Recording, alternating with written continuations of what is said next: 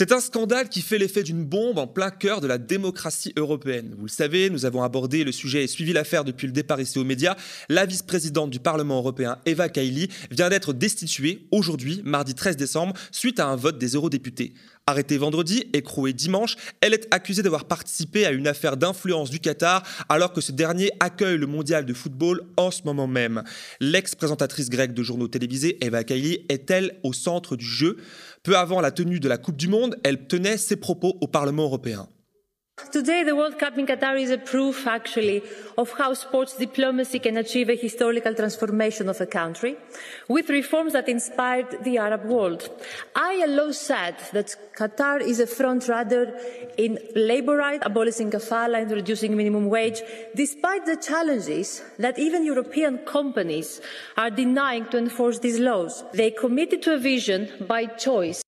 Ces propos illustrent-ils là les prémices d'un lien de causalité? Cette affaire, plus gros scandale de son histoire, entache le Parlement européen et jette le discrédit sur ses élus, déclarait l'eurodéputée LFI Leila Chaibi hier sur France Info. Elle est mon invitée pour ce nouvel entretien d'actu.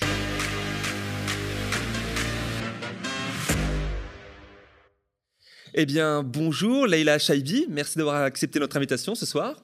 Bonjour, merci pour cette invitation. Avec plaisir. Alors, vous parlez de cette affaire comme étant euh, le plus gros scandale de l'histoire du Parlement européen. Alors, c'est vrai que depuis vendredi, cinq interpellations rappellent un 16 perquisitions qui ont notamment permis de mettre à jour d'abord 600 000 euros en cash. Maintenant, on parle près d'un million d'euros. Comment vous avez réagi en apprenant tout ça vendredi soir? Je crois que comme euh, l'ensemble des députés, hein, c'était la, la, la, stupeur, on n'y croyait pas, on avait l'impression euh, de, de, lire le résumé d'une série Netflix, hein, euh, d'être en plein dans une série Netflix, des mallettes de pillées retrouvées avec des petites coupures de 20 euros, de 50 euros, des perquisitions en, pleine nuit, de gens en fait qu'on croise et eh ben dans les couloirs du Parlement, qui sont des collègues. en fait, on, on, on sait que à Bruxelles, euh, le lobbying est fortement présent, que euh, bon bah voilà c'est un peu l'endroit privilégié euh, pour les lobbies qui se pensent souvent comme comme à la maison. Mais à ce point-là, en fait, on passe carrément le, cap d'une non pas du lobbying mais de la corruption. D'abord donc stupeur, mmh. et puis ensuite très préoccupé parce qu'on se dit finalement eh ben, que le discrédit, voilà, il, il, est, il entache tout le Parlement, qu'il y a des élections européennes dans un an et demi et que déjà les politiques n'ont pas forcément super bonne, bonne presse et d'autant plus les politiques euh, à Bruxelles, dans les institutions européennes, au Parlement européen et que euh, malheureusement là, en fait, on va tous, tous en pâtir si le Parlement ne prend pas des décisions d'urgence à la hauteur des enjeux. Alors, Eva Kelly semble être présentée là comme la pièce centrale euh, dans cette affaire, euh, sans précédent, on peut le dire, hein. mais d'autres personnes sont aussi impliquées, faisant partie ou étant proches euh, du groupe social-démocrate. Alors, que ce soit ici des élus socialistes qui sont visés par cette affaire, par une affaire de corruption, qu'est-ce que ça vous inspire? C'est ça qui rajoute de la stupeur. donc c'est vrai qu'on parle beaucoup d'Eva Kaili, la, vice-présidente du Parlement européen, dont on vient de voter là d'ailleurs tout à l'heure. on vient de voter à une une très large majorité la démission de son mandat de vice-présidente, ce qui est euh, un premier pas loin d'être suffisant, mais qui est un premier pas. Euh, mais elle n'est pas la seule. Il y a Marc Tarabella, un député belge socialiste. Et euh, effectivement, en fait, c'est d'autant plus choquant que ça provient de députés socialistes, en fait. quand on s'attaque au lobbying, moi, je suis, je suis investi sur les, les questions de transparence euh, vis-à-vis des lobbying dans le cadre de la commission affaires constitutionnelles ici au Parlement. Et euh, les plus réticents, les plus frileux, généralement sur ces questions-là, bah, c'est plutôt les groupes de droite. On a plutôt euh, l'habitude d'être plus exemplaires à gauche. Et là, de voir que ce scandale-là touche des députés qui sont des députés de groupes dits progressistes, c'est encore plus choquant parce que je pense qu'à gauche, on doit être deux fois plus exemplaire. comment vous l'expliquez alors? On doit montrer deux fois plus l'exemple. Comment vous l'expliquez du coup que ça touche euh, ces personnes euh, qui se disent de gauche et exemplaires, enfin qui ont cette image normalement? Moi, qu'il faut différencier, il y a deux choses. Il y a, il y a, une part de responsabilité personnelle, évidemment, et elle est importante. Hein, euh, et il y a des choses qui sont plus d'ordre systémique ici au Parlement. Mmh D'abord, effectivement, le Qatar effectue un lobbying intensif, comme, comme, comme d'autres, hein, comme d'autres sociétés privées, d'autres États tiers. Euh, mais c'est pas pour autant qu'on répond.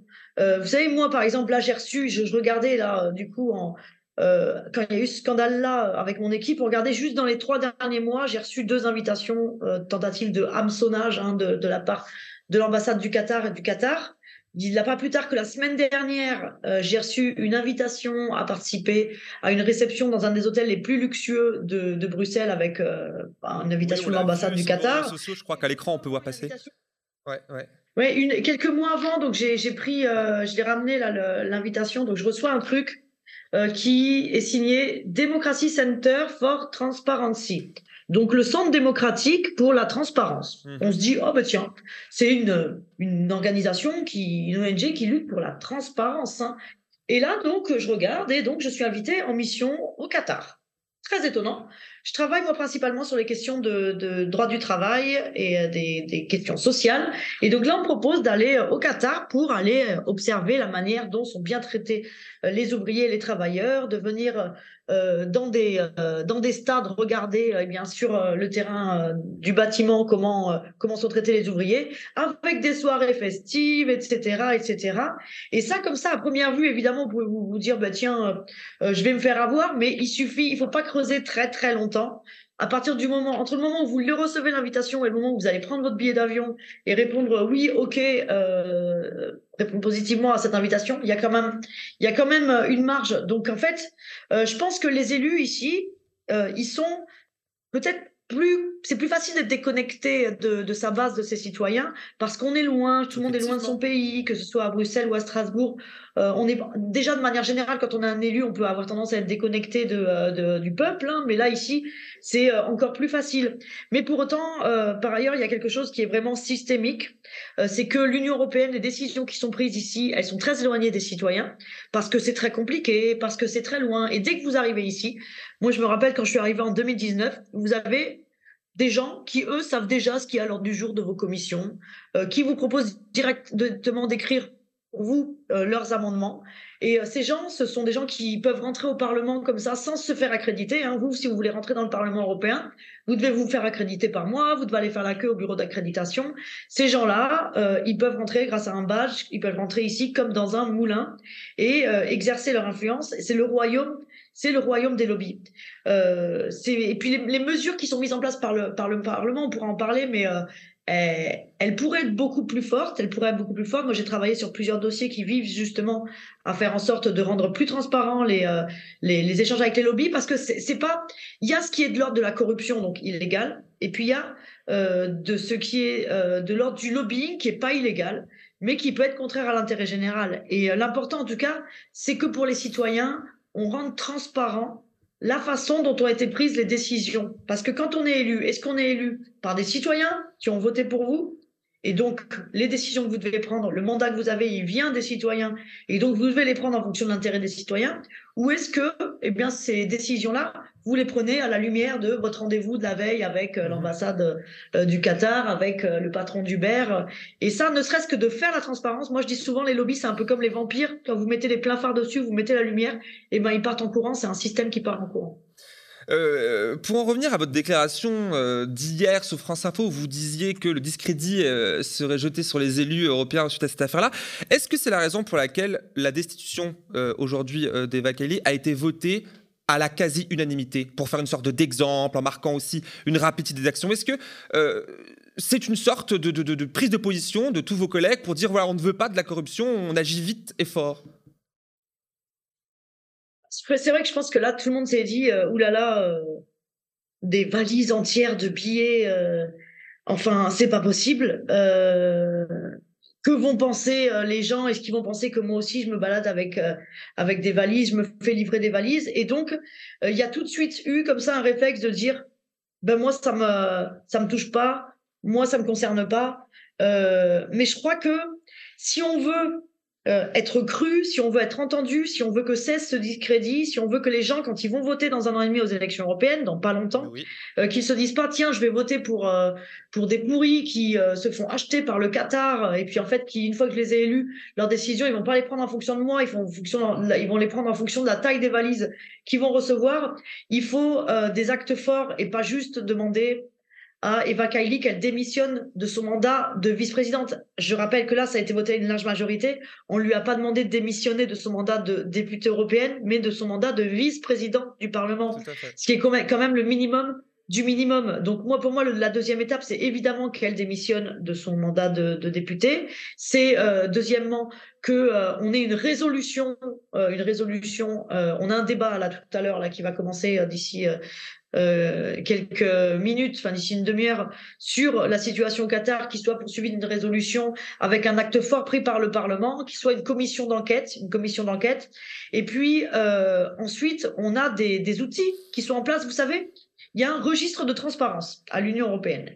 Euh, si vous allez sur le site du Parlement européen, vous pouvez aller voir, vous tapez le nom de n'importe quel député, eh ben, vous avez dans sa fiche un endroit où il y a marqué mes rendez-vous, mes réunions. Mhm. Et là, normalement, euh, tous les députés doivent indiquer les rendez-vous qu'ils ont avec des lobbies qui sont tirés de ce qu'on appelle un registre de transparence. Tous les lobbies sont censés s'inscrire sur ce registre de transparence. Eh ben, il n'y a même pas la moitié des députés qui le font. Parce que déjà, c'est pas obligatoire. C'est obligatoire que pour les présidents de commission et les rapporteurs, mais qu'ils ne le font pas parce que c'est obligatoire, mais il n'y a pas de sanction. Et donc ça, si déjà il y avait l'obligation, assortie de sanctions, de déclarer ces rendez-vous avec les lobbies, ce serait déjà quelque chose euh, qui permettrait, je pense, de lutter contre cette influence des intérêts privés. Bien sûr, on le comprend tout à fait. Alors, euh, pour en revenir à l'affaire elle-même, hein, votre collègue Manon Aubry publiait une vidéo le mois dernier, c'est important de le souligner, pour poser la question euh, d'un lobbyisme actif potentiel, hein, qui se révèle de plus en plus clair, du Qatar au sein même des négociations européennes. On regarde un court extrait.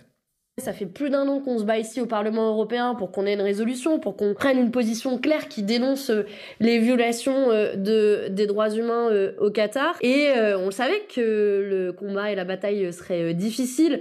On a réussi en début de semaine à enfin faire voter le Parlement et acter le fait qu'on fasse cette résolution cette semaine. Manifestement, il y a des groupes qui n'en voulaient pas, qui ont voté contre et qui sont venus pourrir les négociations. Et à un point, où je me demande en fait si autour de la table des négociations, est-ce qu'on avait des représentants des groupes politiques ou est-ce qu'on n'avait pas tout simplement l'ambassade du Qatar? C'est donc avant l'affaire Kylie. Selon vous, peut-on désormais aujourd'hui, à la lumière de l'affaire, à ce stade parler d'une tentative d'ingérence du Qatar dans la politique, les politiques européennes? Et si oui, quel, serait l'objectif, les objectifs du Qatar? Oui, ma, ma, collègue Manon Aubry, elle a eu des fins pour le coup sur cette affaire. Donc, je rappelle le contexte lors de la, la dernière plénière.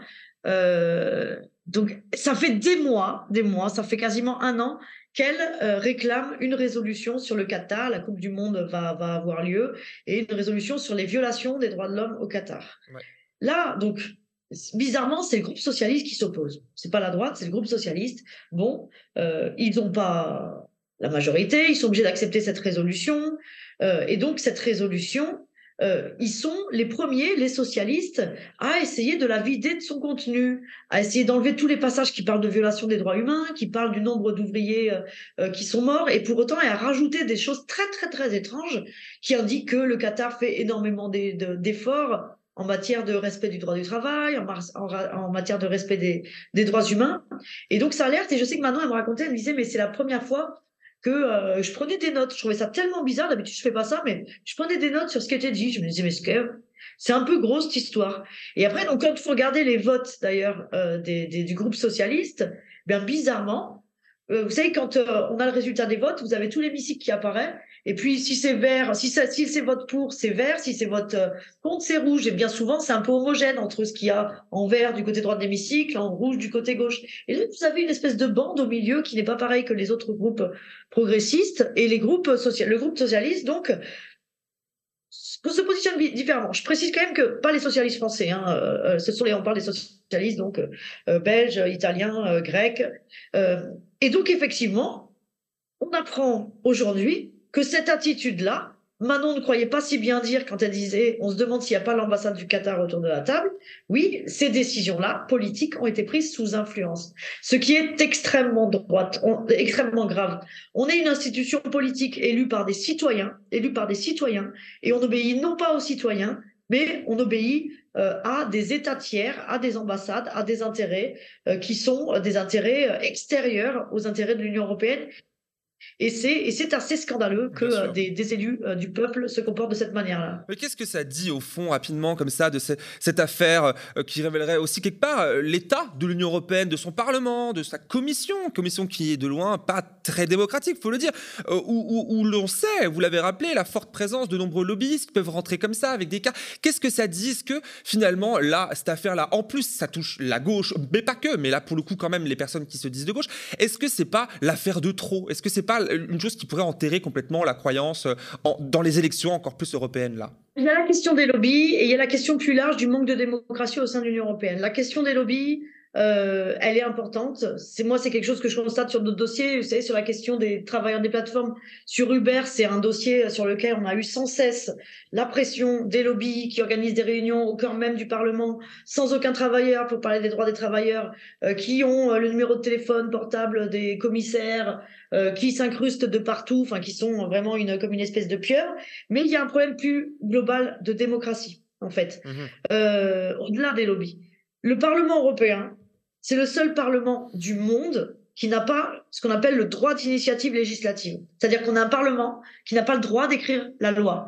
Au sein de l'Union européenne, il y a trois institutions. Il y a donc le Parlement, où on est ici, moi je suis élu, euh, on est 700 euh, euh, élus des 27 États membres de l'Union européenne. Il y a le Conseil de l'Union européenne qui représente les gouvernements et les chefs d'État. Il y a la Commission, où il y a des commissaires qui sont nommés qui sont nommés. Chaque État nomme un commissaire, mais aucune légitimité euh, issue du suffrage universel. Donc, ils sont nommés. Et euh, si on veut une loi, une directive, il faut que ce soit la commission qui le propose. Donc, euh, moi, quand je veux une directive, je dois faire pression pendant plusieurs années à l'aide de différents leviers, bon, pour que la commission envoie, fasse son premier jet, daigne, daigne faire une proposition de directive. Donc, dans ces conditions-là, on a une élection européenne où, à chaque fois, on a une abstention énorme. C'est l'élection où il y a le plus de personnes qui se disent que ça sert à rien d'aller voter. Euh, parce que de toute façon, euh, déjà, l'Europe, c'est loin, euh, on comprend pas, il y a des directives, mais après, elles sont traduites en, loi nationale, parce que, eh bien, on va élire des gens, mais qui n'ont même pas le droit d'initier de, les lois, parce qu'ils sont soumis au pouvoir des lobbies. Et moi, je pense que si on veut que l'Union européenne, elle, elle survive elle ait du sens, c'est justement en la déconnectant de l'influence des lobbies, en faisant en sorte qu'elle retrouve de la démocratie, qu'elle euh, serve à quelque chose, que les gens aient le sentiment d'avoir euh, euh, élu pour des députés qui servent à quelque chose. Et là, en l'occurrence, des affaires comme celle-là, je pense que les gens, bah, ils vont plutôt avoir l'impression que l'Union européenne sert à quelque chose, oui, mais pas à l'intérêt général, plutôt à servir mmh l'intérêt de, de, de quelques-uns.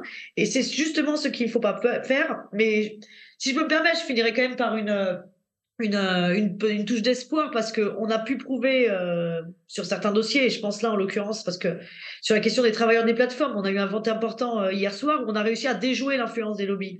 On a réussi à faire valoir un autre type de lobby, hein, le lobby, le lobby des travailleurs, le, lobby populaire, le, en, permettant sa venue, son irruption dans les institutions là où on n'avait pas l'habitude de le voir on a été plus fort que les lobbies en faisant ça, et ça a permis d'aboutir hier soir sur une, euh, une position euh, sacrément ambitieuse. Et je peux vous dire que là, juste avant qu'on se rencontre, mhm. je lisais un message euh, d'une députée suédoise, Skara qui est outrée, qui est vent debout par le vote qu'il y a eu hier. Et cette dame, c'est une porte-parole des lobbies, c'est une dame, donc j'irai pas dire qu'elle reçoit des valises de billets d'Uber, mais si demain on l'apprend euh, dans la presse, ça ne, ça ne m'étonnerait pas. Bah, ça ne m'étonnerait pas. Mais en tout cas, je pense que c'est important. Euh, c'est dramatique. Ce qui s'est passé, c'est dramatique. Il faut des réponses fermes d'urgence à la hauteur des enjeux, des solutions sur le moyen terme pour réguler euh les lobbies et surtout faire en sorte, si l'Union européenne euh, est utile aux gens, à leur vie quotidienne, prend des mesures qui vont dans le sens de l'intérêt général, euh, retrouve de la démocratie, je pense que euh, comme ça, on arrivera à, sortir par le haut de cette affaire. Bien sûr, bah, c'est intéressant que vous souleviez l'affaire de cette députée, enfin l'affaire, tout du moins l'existence de cette députée suédoise. On, parle là, dans cette affaire-là, on, se dirige vers la fin de notre entretien, mais d'une Europe sous le choc. Beaucoup de, personnes ont utilisé ce terme-là. il y a des réactions sur les réseaux sociaux d'électeurs, d'électrices, de citoyens français. La présidente de la Commission européenne, Ursula von der Leyen, elle-même a jugé les faits très graves, très bien. Quant à la présidente du Parlement, euh, Roberta Metsola, elle, elle a eu des mots encore plus durs en parlant euh, de la démocratie européenne attaquée, on est d'accord, exprimant sa fureur, sa colère, sa tristesse et promettant qu'il n'y aura plus aucune, enfin tout du moins aucune impunité, que rien ne sera mis sous le tapis Eva Kaili, on rappelle, était sa collègue on l'a dit, on connaît l'influence des lobbies, on l'a dit ensemble encore une fois. Donc les risques de conflit d'intérêts, de corruption, ne nage-t-on pas, est-ce qu'on nage pas là en pleine hypocrisie quelque part, de découvrir ça comme ça et d'être euh, étonné Honnêtement. Franchement, là, quand j'apprends qu'en ce moment, des bureaux sont perquisitionnés, euh, euh, hypocrisie, euh, je sais pas. Mais en tout cas, ça fait des mois et voire des années qu'on alerte sur la présence outrancière des lobbies dans nos institutions, l'éloignement de nos institutions par rapport aux citoyens. Euh, le fait que c'est un système qui est complètement euh, déconnecté. Et je pense que ces alertes-là, elles ont plus de, de sens que jamais. Mmh Après, euh, est-ce que euh, est-ce qu'il ou elle savait euh, bon euh, ça moi je suis pas je suis pas, dans leur bureau je suis pas dans leur tête on peut pas savoir. Mais en tout cas je pense qu'il y aura hypocrisie il y aura hypocrisie s'il n'y a pas de solution s'il n'y a pas de réaction s'il n'y a pas de mesures qui sont prises. Si c'est avoir une résolution je vous dis si c'est avoir une, une, un débat et puis un texte qui dit oulala là là, on est choqué c'est scandaleux c'est dingue et puis on sort quelques larmes et puis hop rebelote dans trois ans il va se passer la même chose euh, on sera passé à côté des enjeux et ce sera bon pour, euh, pour personne, je pense. Et dernière question, là, on a vu que cette, cette affaire, plusieurs réactions évidemment d'eurodéputés, notamment euh, celui de Place Publique Raphaël Glucksmann qui a annoncé hier sur Instagram vouloir exiger la création d'une commission d'enquête. Est-ce que vous allez dans son sens et l'appuyer Évidemment, moi j'avais demandé, vous savez, à l'époque des Uber Files au mois de juillet, au mhm. mois de juillet, on apprend que, que, que, que, donc les liens euh, entre Uber et des dirigeants politiques, et notamment euh, Emmanuel Macron. Nous, au Parlement, à ce moment-là, on est en plein dans les négociations sur la directive plateforme. Euh, je demande à Madame Roberta Mezzola, la présidente du Parlement, de mener une enquête, une enquête interne pour voir si ce que racontent les Uber Files, qui date d'il y a quelques années, eh ben c'est toujours le cas, parce que mon petit doigt me dit que ben oui, c'est toujours le cas, parce que ce que je constate depuis trois ans, c'est l'influence justement des lobbies d'Uber. J'ai jamais de réponse. J'ai jamais de réponse à ce moment-là. Alors, je sais pas si le courrier s'est perdu ou si euh, c'était pas jugé euh, prioritaire. En tout cas, maintenant, j'espère que euh, euh on va regarder ça d'un autre œil. Mmh Donc, je ne peux que soutenir la commission d'enquête. Toutes les mesures qui vont dans ce sens-là, qui sont, qui vont au-delà de l'effet d'annonce et au-delà des larmes de crocodile, évidemment que, que, que, je soutiens la proposition de Raphaël Glucksmann, qui est nécessaire, mais qui, qui, doit, qui en implique bien d'autres également. Eh bien, merci beaucoup, Laila Chaibi. Euh, je vous rappelle, je rappelle que vous êtes élu LFI euh, au Parlement européen. Je vous souhaite une bonne journée. À bientôt. Merci beaucoup, à bientôt. à bientôt. Merci. Quant à vous derrière votre écran, merci d'avoir suivi cet entretien d'actu. Comme d'habitude, et vous le savez, je vous invite à soutenir le média en vous rendant sur le mediatv.fr. Objectif 200 000 euros de dons d'ici le 31 décembre prochain. Déjà plus de 130 000, enfin près de 130 000 à l'heure où on tourne, ont été récoltés. Toute l'équipe vous remercie chaleureusement. On continue, on ne lâche rien. À très vite.